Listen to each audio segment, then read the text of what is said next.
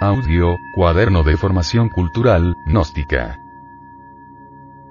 La búsqueda de nuestra propia realidad.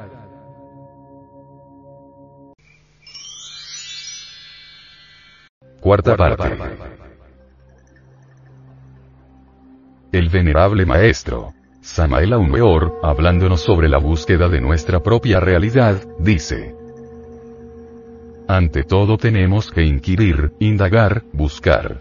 Pero, ¿qué es lo que nosotros buscamos? ¿Qué es lo que queremos? ¿Qué deseamos? Estamos aquí por algo y para algo. Entonces, ¿para qué estamos aquí? Obviamente, tenemos algunas inquietudes y esto es algo que ustedes sienten. Debemos entonces, saber cómo resolver estas inquietudes, en qué forma trabajar, y eso es lo importante. Todos sentimos que hay algo, algo que la humanidad desconoce. Todos sentimos que hay fuerzas, maravillas de la creación que la gente ni remotamente sospecha. Buscamos algo, pero, ¿qué es lo que estamos buscando? ¿Qué es lo que anhelamos? Si fuéramos felices, no estaríamos buscando nada, ¿verdad? Pero no somos felices. Por eso buscamos y sentimos una inquietud, o una serie de inquietudes íntimas. Sabemos que hay algo más, que este mundo doloroso no es todo. Eso lo sabemos, y nosotros buscamos ese algo más. Ha llegado la hora, hermanos, de las grandes reflexiones. Hemos leído libros muy hermosos.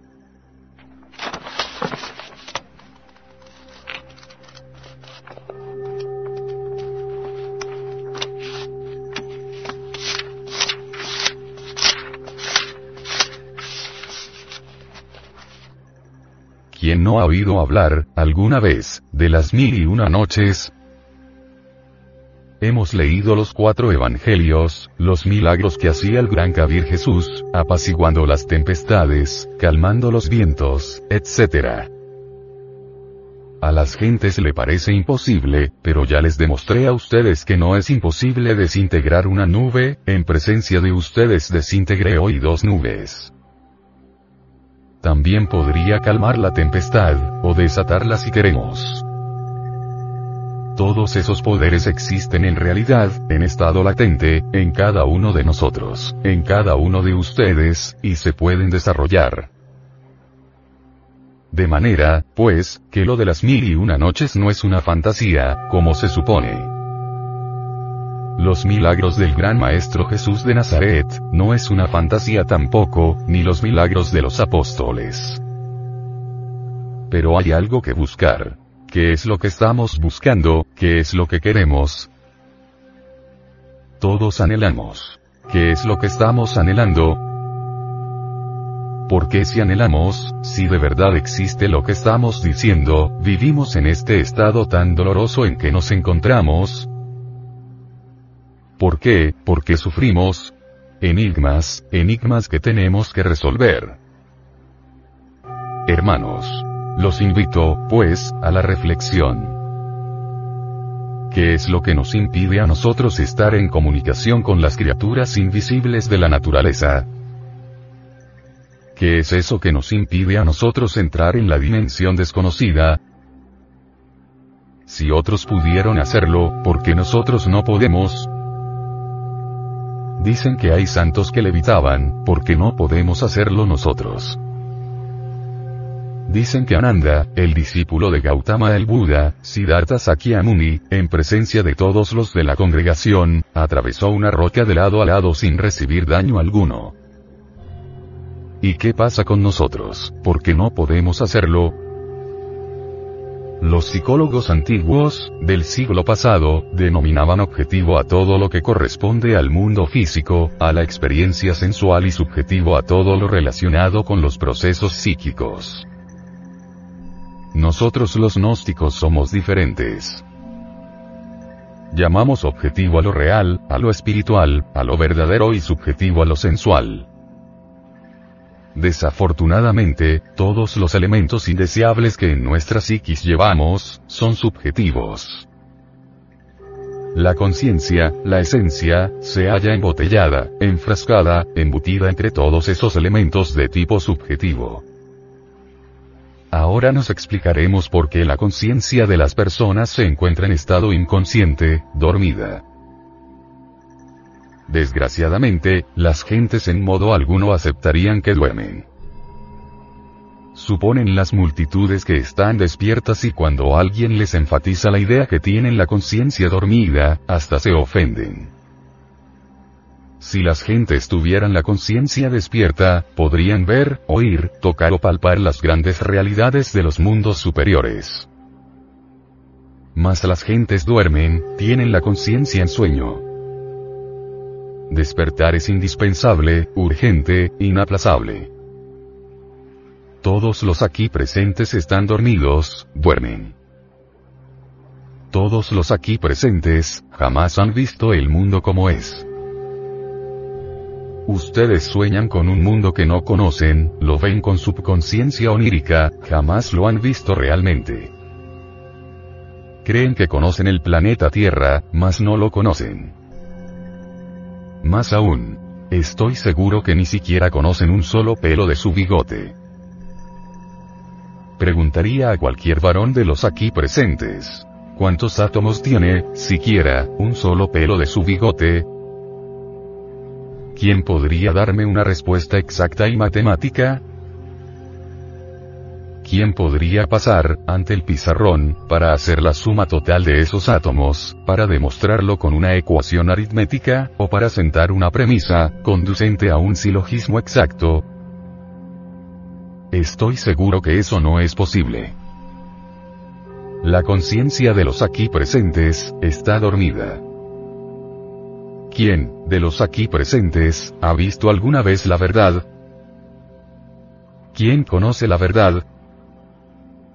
Cuando a Jesús el Cristo le preguntaron qué es la verdad, guardó silencio y cuando al Buda Gautama Sakyamuni le hicieron la misma pregunta, dio la espalda y se retiró.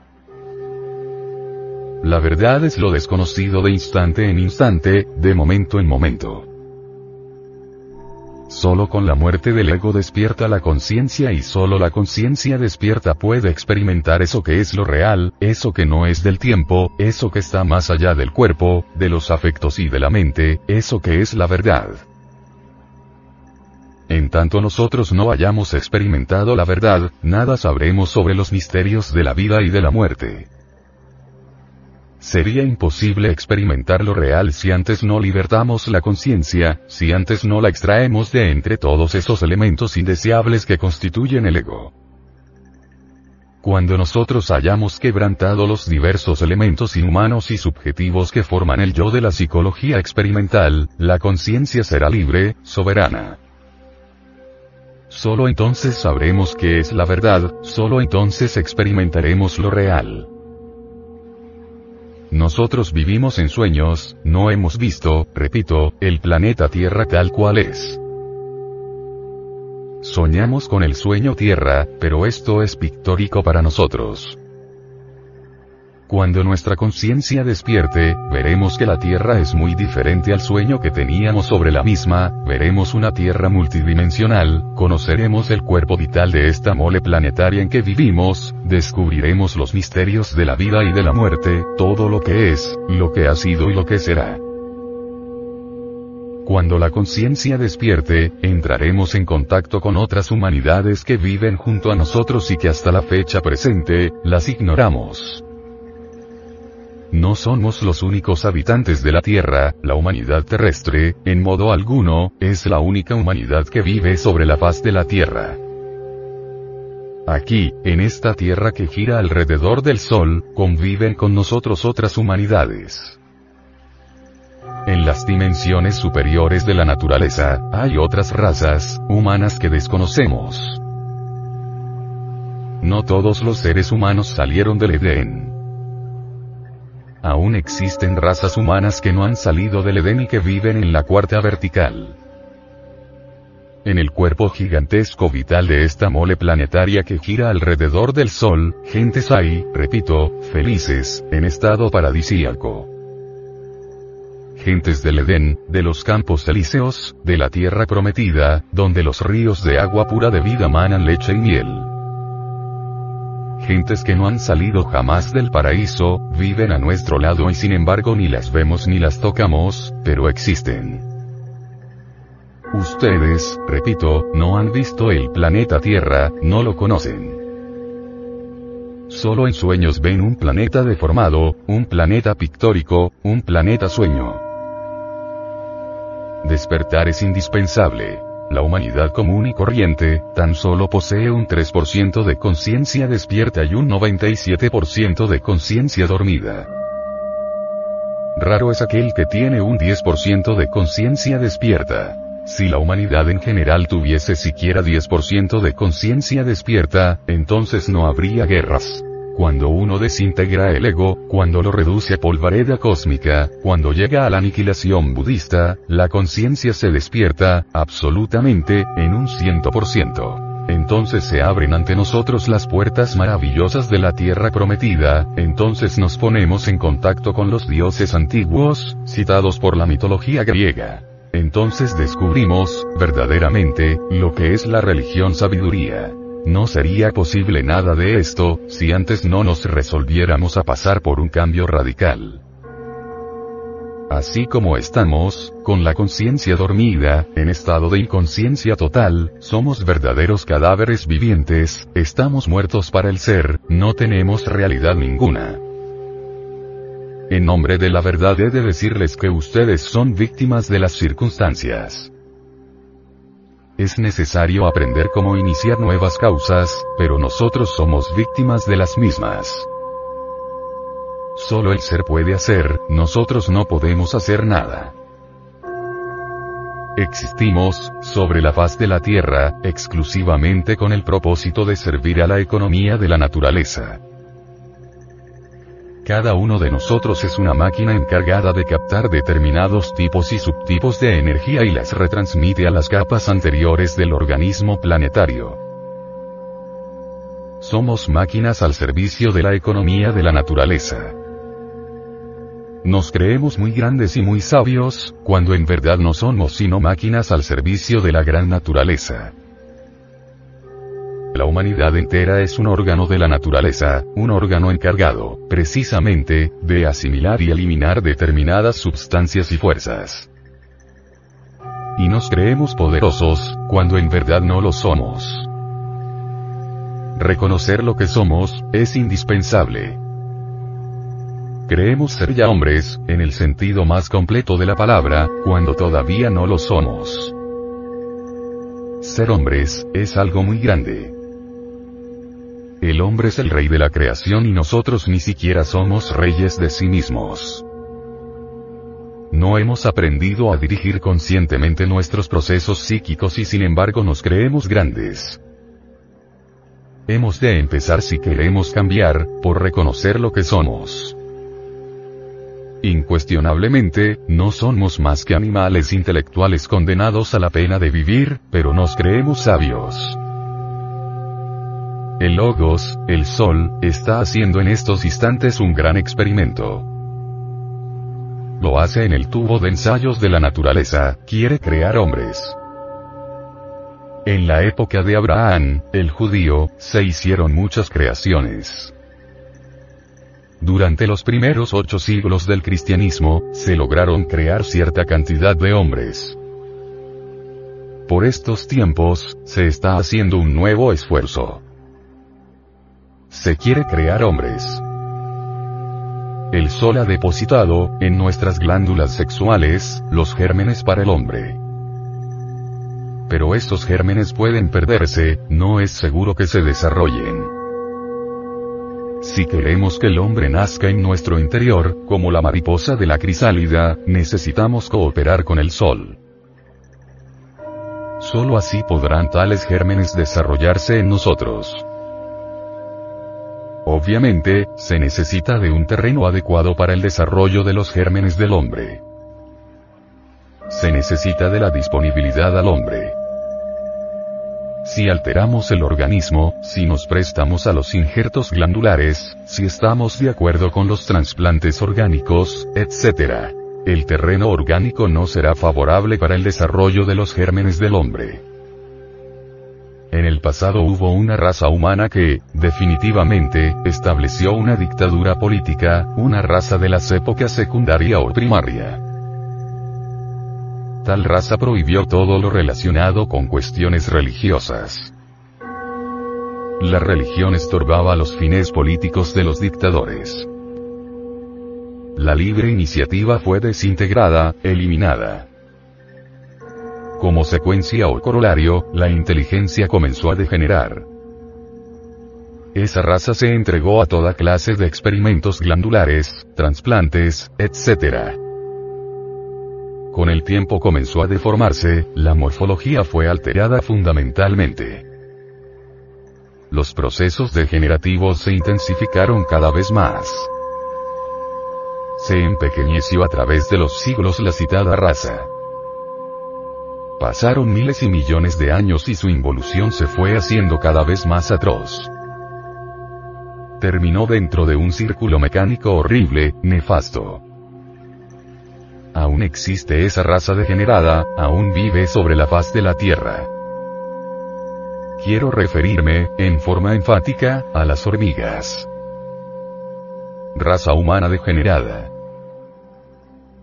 No estoy afirmando nada en forma dogmática, como suponen algunos en este auditorio quien haya desarrollado las facultades superlativas y trascendentales del ser, quien pueda dominar completamente los legovinismos del gran avatar Asiata Shemans, quien haya despertado la conciencia superlativa y trascendental, quien haya eliminado el ego, podrá, estudiando las tablillas acásicas de la naturaleza, verificar por sí mismo y en forma directa, no indirecta, lo que aquí estoy afirmando enfáticamente discutir por discutir, o sentar antítesis para arguir, con el propósito de destruir las afirmaciones aquí hechas, resulta demasiado superficial y sin bases, cuando no se ha experimentado con los legovinismos de Asiata Shemans.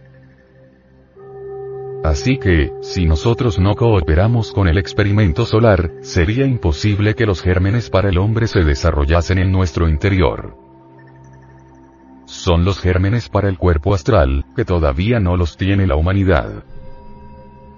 Son los gérmenes para el cuerpo mental, que tampoco los tiene la gente. Son los gérmenes para el cuerpo de la voluntad consciente, que aún no los tiene la humanidad. Sin embargo, teosofistas, pseudorosacrucistas, yoguistas, acuarianistas, etc., etc., etc., Creen que tienen todo esto y más. Creen que ya tienen el septenario teosófico, que son hombres íntegros, unitotales, que ya van para dioses inefables, etc.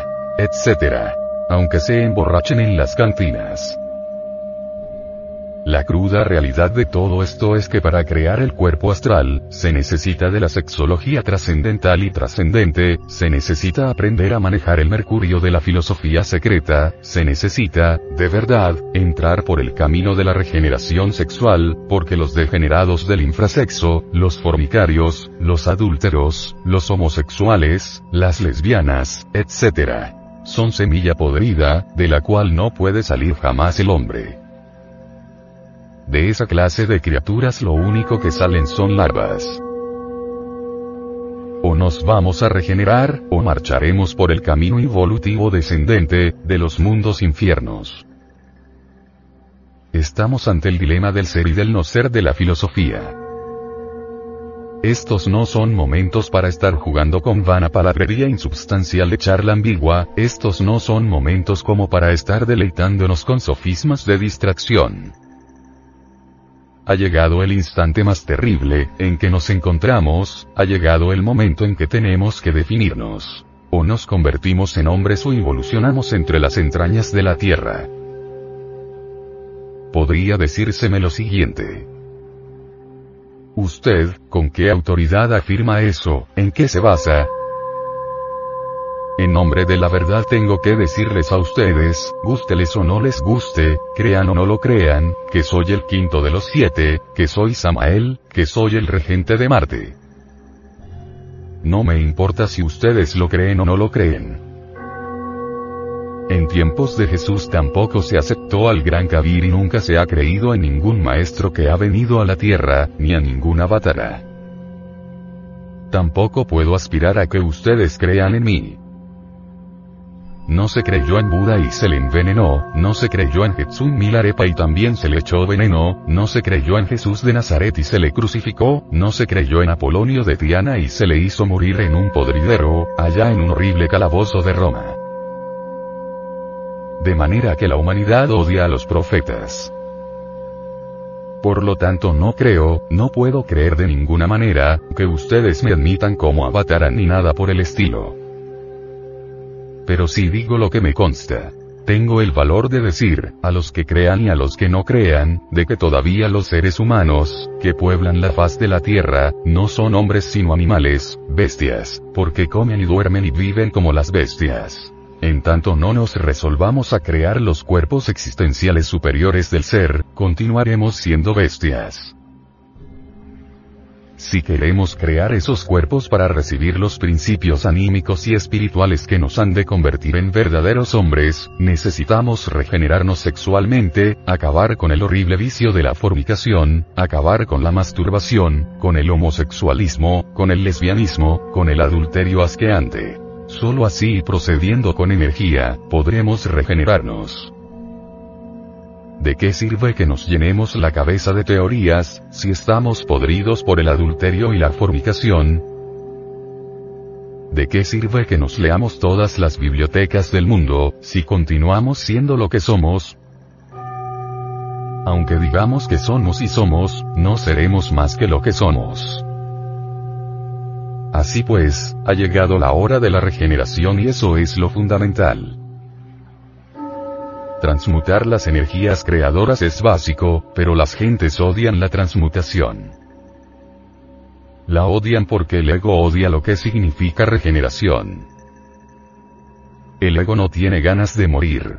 A nadie le gusta que le pongan una pistola en el pecho, a nadie le gusta que lo amenacen con una ametralladora, al ego no le puede gustar jamás que alguien le presente una doctrina relacionada con la transmutación sexual y la regeneración.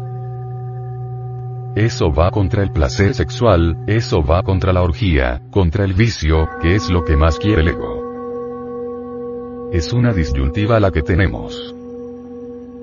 O nos regeneramos o pereceremos. Pronto una masa planetaria llegará a la Tierra, una masa gigante, me refiero a Hercolus. Tal masa producirá una revolución total de los ejes de la Tierra y los mares se tragarán los actuales continentes.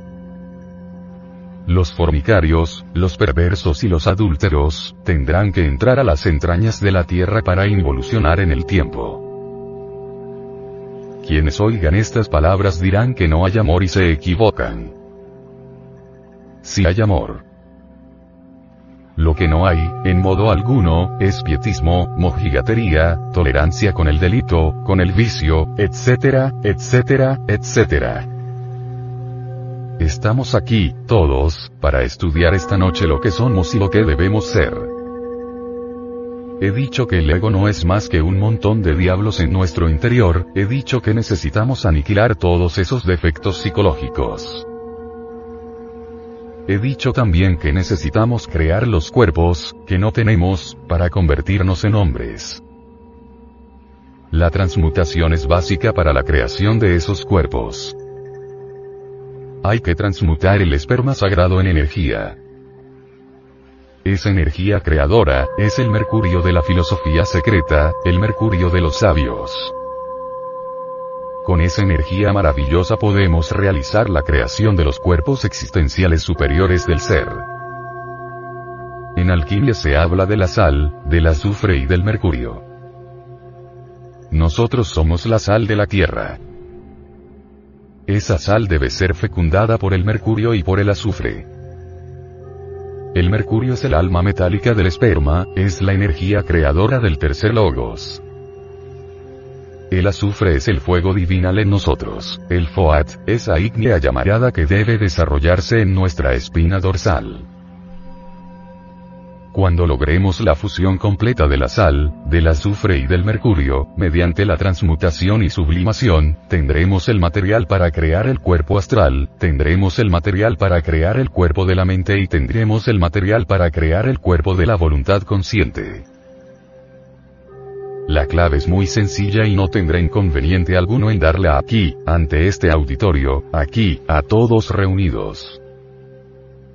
Conexión del lingam y sin eyaculación del ens seminis, porque en el ens seminis está el ens virtutis del fuego.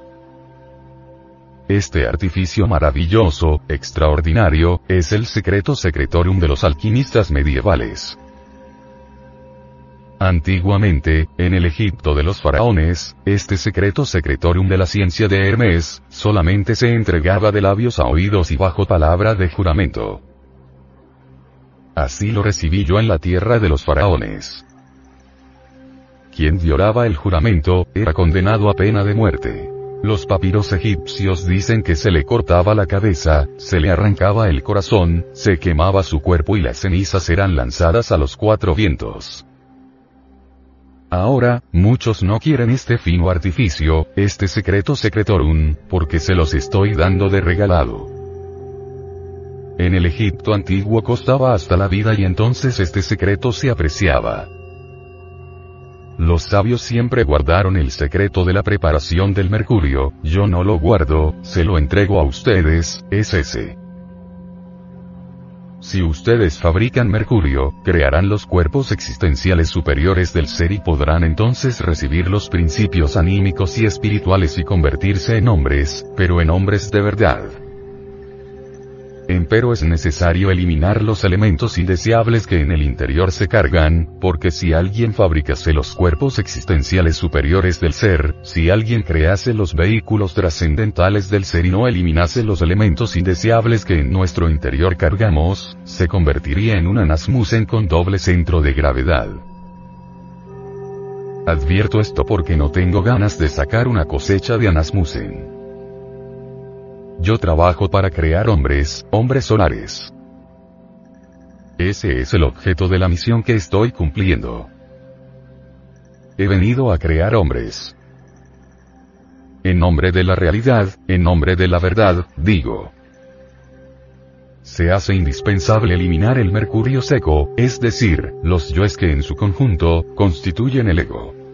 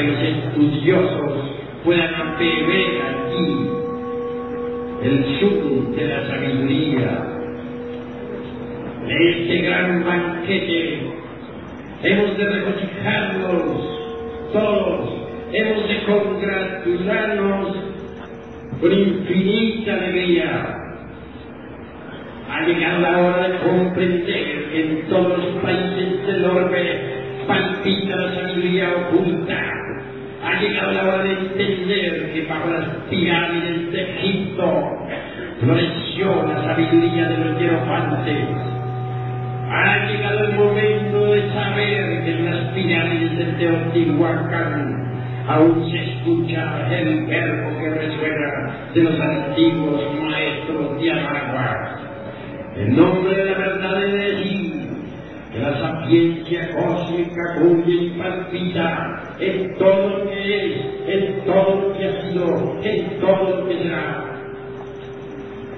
Través del tiempo distintos y errantes del saber, resplandecieron en la noche profunda de todas las edades.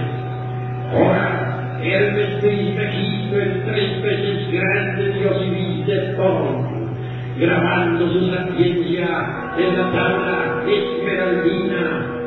Ahora, los grandes sabios de la antigua Grecia, enseñando a las multitudes desde los misterios de Leucis.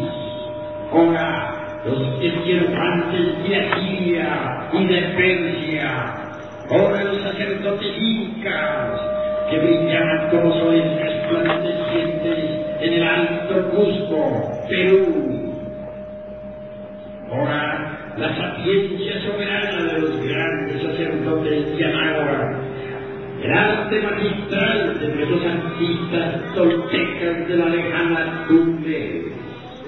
Así, por aquí, por allá y acullá resplandece la sabiduría de todas las edades, la sabiduría oculta.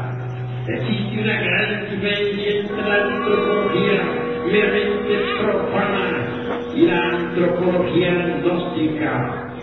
La antropología meramente profana, mediante estas asociaciones de tipo intelectivo, saca deducciones lógicas que pueden en, no estar de acuerdo en realidad de verdad con los principios esoteristas de Anáhuac o de los toltecas o de Egipto, etc. Pero la, la sabiduría gnóstica, la antropología gnóstica, basada en reglas precisas y en principios tradicionales eternos, sabe, por, sabe extraer de las piedras arcaicas toda sapiencia esotérica. Así pues, debemos diferenciar entre la antropología gnóstica y la antropología meramente intelectiva. Momento, este es un momento de confusión. La humanidad se encuentra en estado caótico. Hay crisis mundial y bancarrota de todos los principios morales.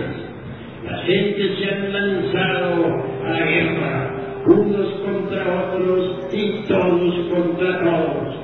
En este momento de, de confusión mundial y de bancarrota de, todas, todos los aforismos y principios herméticos, no nos queda más remedio que abundar en la sabiduría del pasado, extraer de los códices la orientación precisa para guiarnos en el momento presente. Beber en la fuente tradicional de la augusta sabiduría de la naturaleza. Buscar los primeros cauces de la sapiencia cósmica. El momento ha llegado en que nosotros debemos volver nuevamente a estudiar los libros clásicos pero con ojo avisor, sabiendo, sabiendo sacar de entre la letra que mata el espíritu que da vida. El hombre en sí mismo es un misterio. Los antiguos dijeron, no se te ipsum, hombre, conócete a ti mismo y conocerás al universo y a los dioses.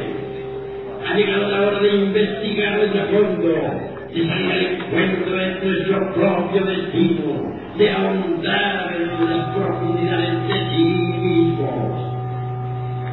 A través de diversos estudios antropológicos y psicológicos, llegamos a la conclusión lógica de que el animal intelectual equivocadamente llamado hombre, en realidad de verdad, no es el hombre.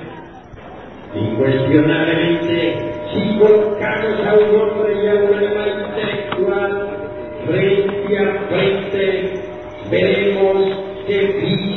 físicamente se parecen. mas si los observamos psicológicamente, podremos notar cuán distintos son. El momento ha llegado en que nazca el hombre dentro de nosotros mismos, aquí y ahora. Existen fuentes tradicionales de conocimiento que nos indican con exactitud cuál es el camino que conduce al advenimiento del hombre. Ante todo es necesario que haya verdadero amor a la sabiduría. Ante todo es necesario que haya disponibilidad al hombre. Dice la antropología esotérica gnóstica que solo en este momento está haciendo un gran ensayo, el el ensayo de la naturaleza. El sol quiere crear hombres. Cuentan viejas tradiciones que se pierden en la noche profunda de todas las edades, que durante la época de Abraham hubo una buena cantidad de creaciones humanas. Las épocas del cristianismo, durante los primeros ocho siglos, también hubo una buena cantidad de creaciones humanas. En la Edad Media se hicieron algunas creaciones.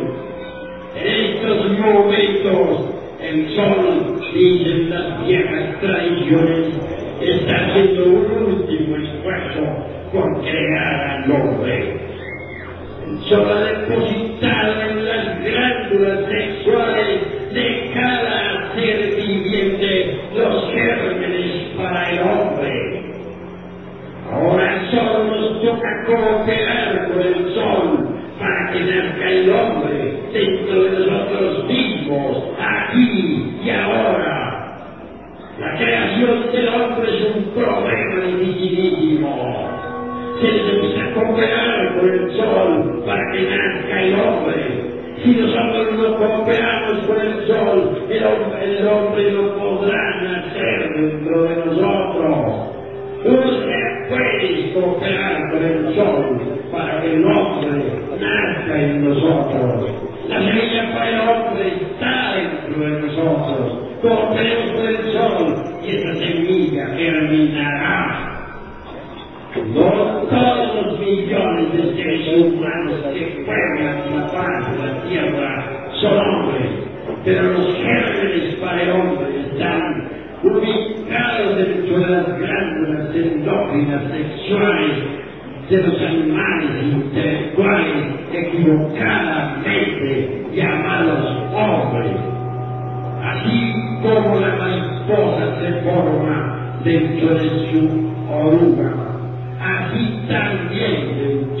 dentro del puede germinar el hombre. Pues por medio de la evolución como el hombre puede nacer en nosotros. Es a través de la revolución de la conciencia. Quienes preconizan el dogma de la evolución como fundamento de la autorrealización íntima del ser, están perfectamente equivocados. Solo a través de la revolución de la conciencia puede nacer el hombre dentro de cada uno de nosotros. Federico Nietzsche habla del superhombre. Olvidó Federico Nietzsche que antes que el superhombre resplandezca sobre la paz de la tierra, debe nacer el hombre.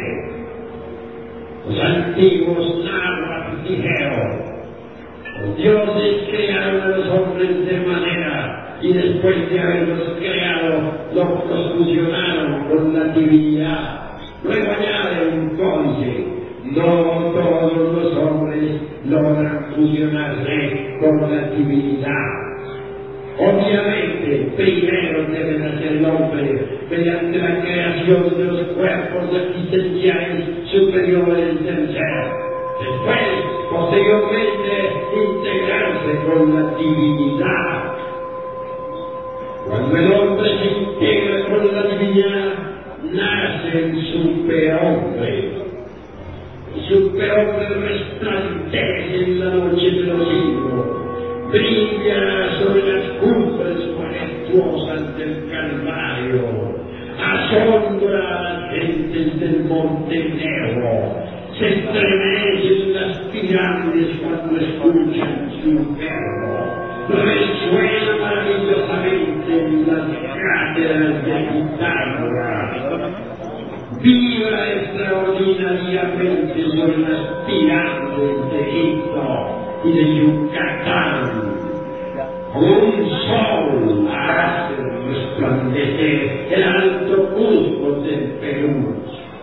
Superhombre brilla por un instante y luego desaparece entre las multitudes.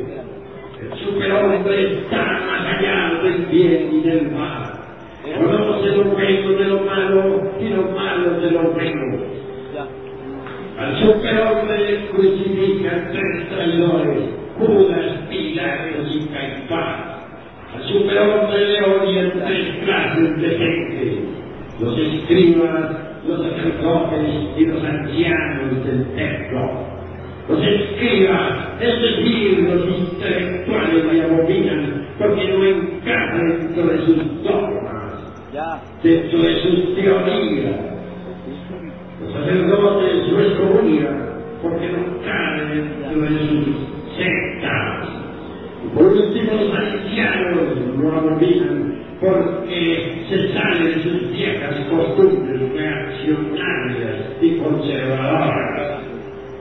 El superhombre terriblemente divino empuña la espada de la justicia y lucha contra las potencias del bien y del mal. El superhombre es un Pitágoras, el superhombre es un Hermetis Benito, el tres veces grande Dios y de todos. El superhombre es un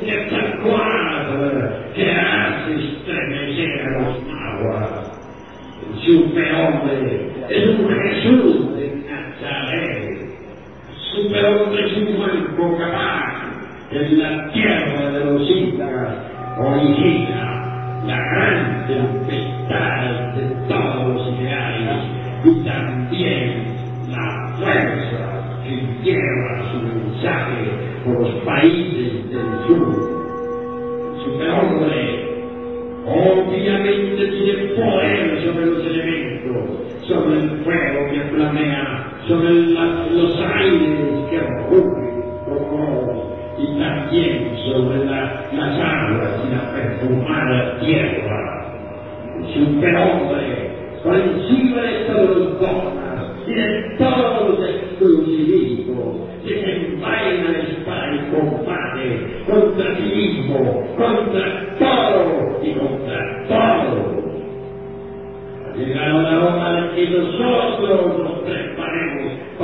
advenimiento del superhombre.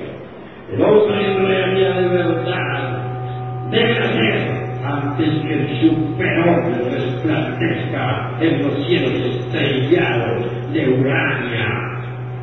Nosotros todos los que aquí estamos reunidos, en verdad no estamos contentos con las costumbres antiguadas de esta época, con los dogmas de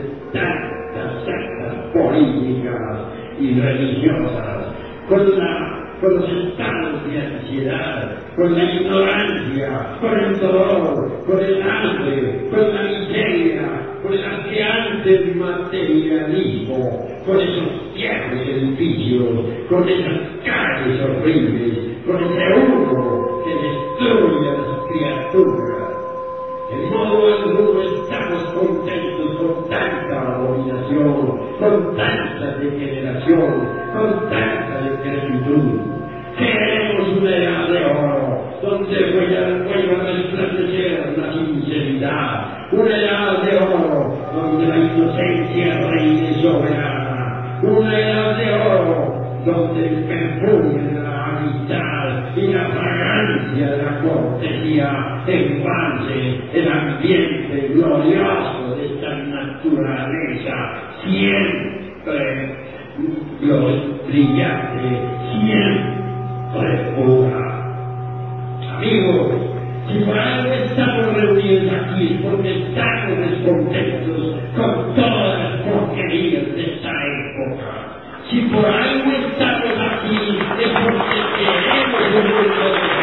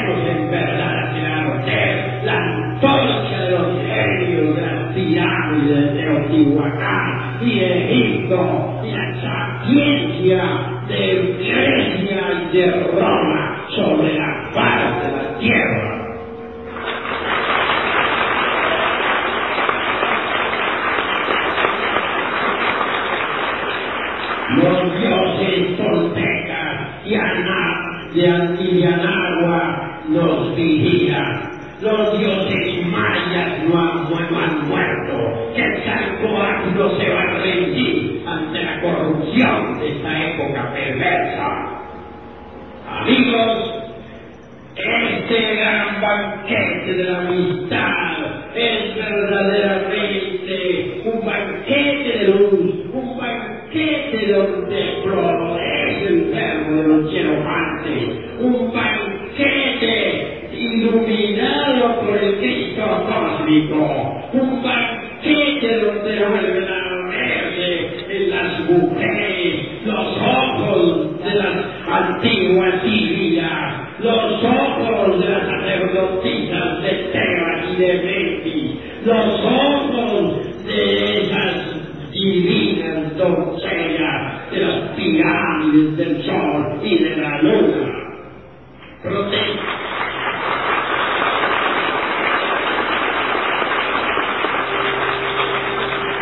protestamos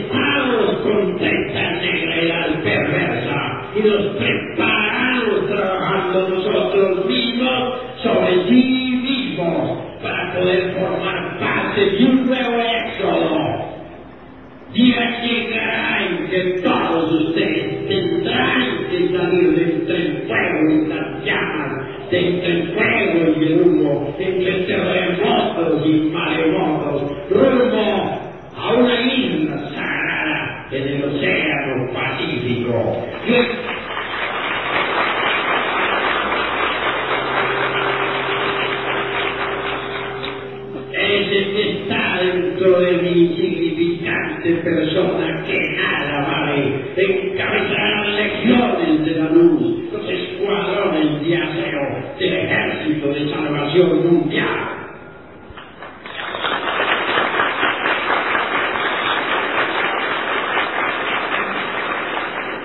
El movimiento gnóstico internacional avanza victorioso sobre la faz de la tierra y, y con sus pasos hace estremecer este mundo podrido. Ya nada ni nadie podrá detenernos ante esta marcha luminosa y triunfal.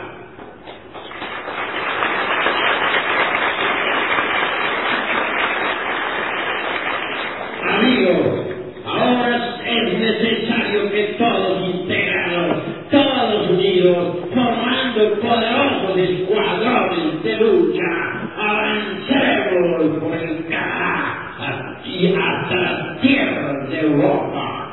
Vamos a desconcertar a los tiranos y a desenmascarar a los traidores que tienen este mundo en tinieblas ante el veredicto solemne de la conciencia pública.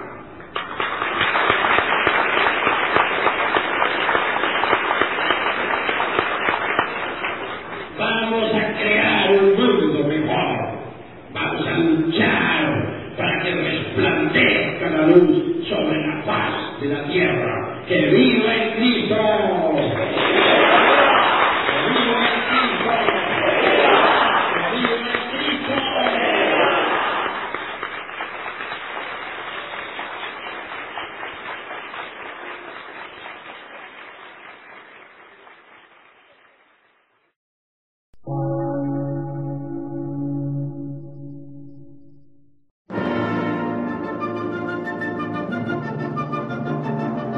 Emisora, gnóstica, transmundial. Por una nueva civilización y una nueva cultura, sobre la faz de la Tierra.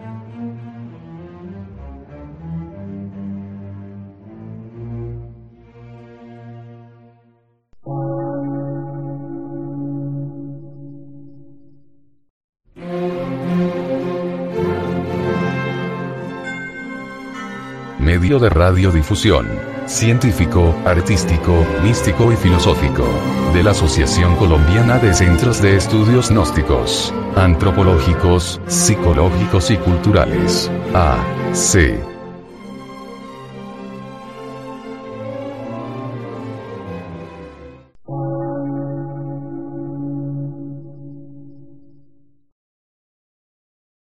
Lectura en movimiento. Difusión sin fronteras.